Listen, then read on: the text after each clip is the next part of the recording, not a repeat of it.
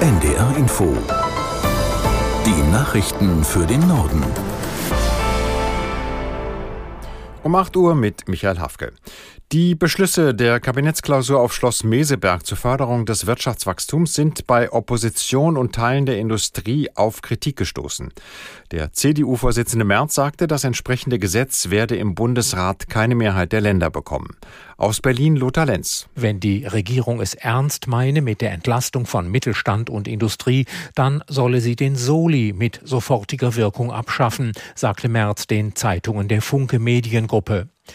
Auch der Verband der chemischen Industrie kritisierte, dass sich das Kabinett in Meseberg nicht auf einen subventionierten Industriestrompreis einigen konnte.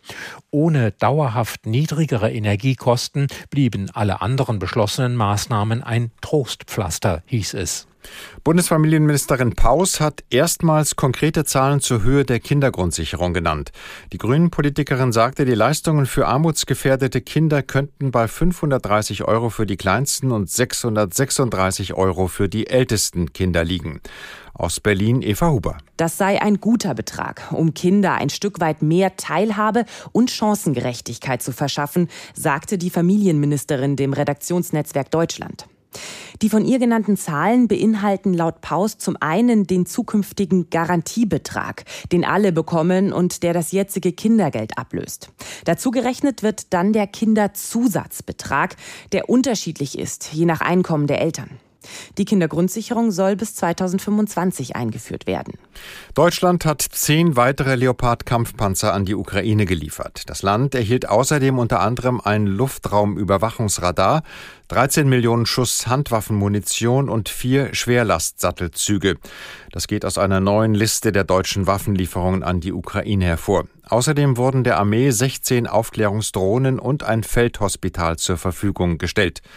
Deutschland gehört mittlerweile zu den größten Unterstützern der Ukraine in ihrem Abwehrkampf gegen Russland. Die Vereinten Nationen kritisieren, wie die deutsche Politik mit Menschen mit Behinderungen umgeht. Ein UN-Fachausschuss hatte bei einer sogenannten Staatenprüfung zwei Tage lang unter anderem Politiker von Bund und Ländern befragt. Aus Genf Sandra Bigger. 2009 ist in Deutschland die UN-Behindertenrechtskonvention in Kraft getreten. Sie hält unter anderem fest, dass Menschen mit Behinderungen nicht diskriminiert werden dürfen und dass Inklusion ein Menschenrecht ist.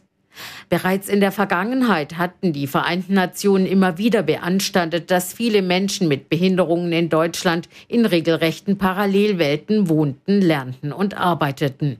Über dieses Thema wurde auch bei der aktuellen Staatenprüfung intensiv diskutiert. Ein Mitglied des zuständigen UN-Fachausschusses kritisierte, dass Menschen mit Behinderungen in Deutschland nach wie vor zu häufig in Sonderschulen, Werkstätten und Heimen separiert würden. Dies sei mit der Behindertenrechtskonvention nicht zu vereinbaren. Nordkorea hat erneut zwei Kurzstreckenraketen abgefeuert. Nach südkoreanischen Medienberichten sind die Geschosse Richtung japanisches Meer geflogen.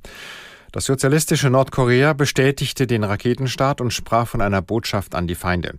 Der Test habe einen Atomangriff auf Ziele in Südkorea simuliert, hieß es in staatlichen Medien. Nordkorea sorgt immer wieder mit verschiedenen Raketentests für internationale Kritik. Derzeit führen die USA und Südkorea eine gemeinsame Militärübung in der Region durch. Auf dem Weg über die US-Bundesstaaten Georgia und South Carolina ist Hurricane Idalia zum Tropensturm herabgestuft worden. Zuvor hat Idalia in Florida Sturmfluten ausgelöst.